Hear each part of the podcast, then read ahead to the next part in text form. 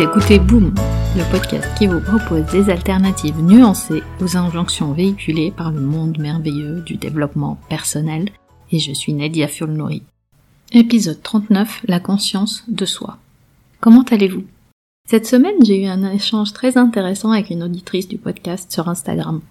Elle m'a envoyé un texte de Sénèque qui dit Être heureux, c'est apprendre à choisir non seulement les plaisirs appropriés, mais aussi sa voix, son métier, sa manière de vivre et d'aimer. Sénèque et la bonne vie, c'est sa spécialité. C'est l'objet de ce podcast, n'est-ce pas? S'interroger et nuancer l'injonction au bonheur. Mais ce que cet extrait m'a inspiré, c'est aussi l'idée de la liberté. Ce sont des sujets que j'ai abordés dans les épisodes précédents, de l'épisode 24 à 27. Et j'ai eu cette nouvelle perspective sur la liberté et le bonheur. L'idée de la conscience.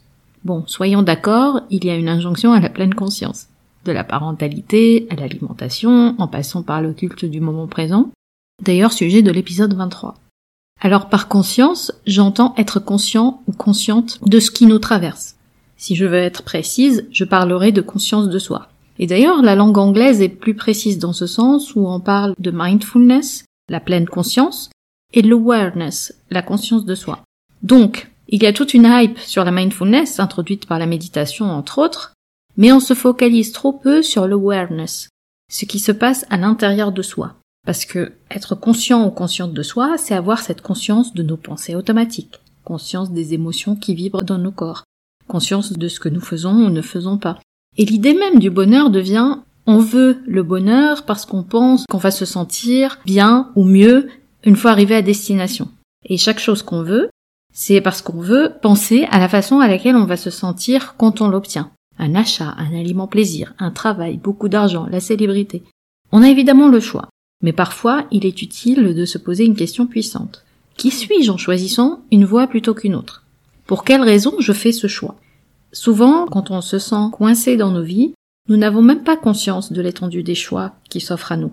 On fonctionne dans un mode par défaut auquel on a été conditionné. D'ailleurs, j'ai abordé la question du choix dans l'épisode 2 du podcast. Trop de choix ne nous rend pas service. On se retrouve face à des dilemmes.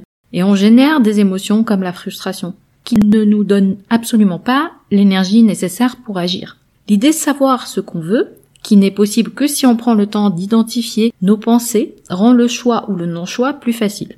Mais quand vous avez conscience de vous-même, quand vous savez ce que vous voulez, et quand vous agissez en dehors des conditionnements, des injonctions, des je dois et il faut, vous ouvrez une nouvelle voie, une voie infinie de possibilités pour vous-même, mais aussi pour créer quelque chose qui vous dépasse. La co-création devient une voie possible.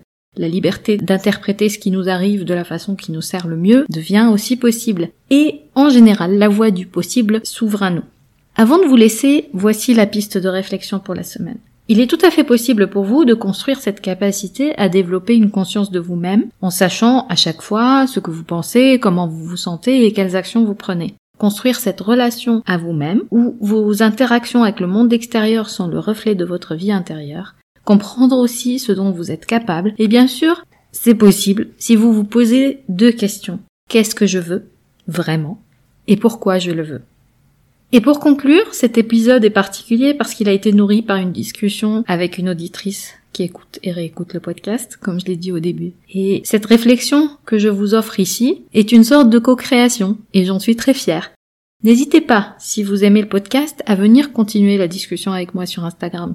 Je serai toujours ravie d'échanger avec vous. Pour conclure, rappelez-vous que ce n'est pas parce que vous appliquez les bonnes méthodes que le bonheur vous est dû. Vous retrouverez les notes et les liens vers les références citées dans l'épisode sur boom.sofrelab.com. J'ai hâte de vous parler vendredi prochain sur votre application de podcast préférée. En attendant, nous pouvons continuer la discussion. Vous pouvez me retrouver sur mes réseaux sociaux via nedia.sofrelab.com. Ah, juste une dernière chose. Je compte publier des épisodes supplémentaires en bonus de façon moins régulière. Le meilleur moyen de vous assurer de ne rater aucun épisode est de vous abonner sur la plateforme de votre choix pour recevoir une notification à chaque fois que je mets en ligne un épisode. Et si ce podcast résonne en vous, vous avez plusieurs moyens de le soutenir, juste en en parlant autour de vous, en le partageant sur vos réseaux sociaux ou en mettant 5 étoiles sur Apple Podcast et un petit commentaire ça fait toujours plaisir. Un grand merci pour votre soutien et à très vite sur Boom.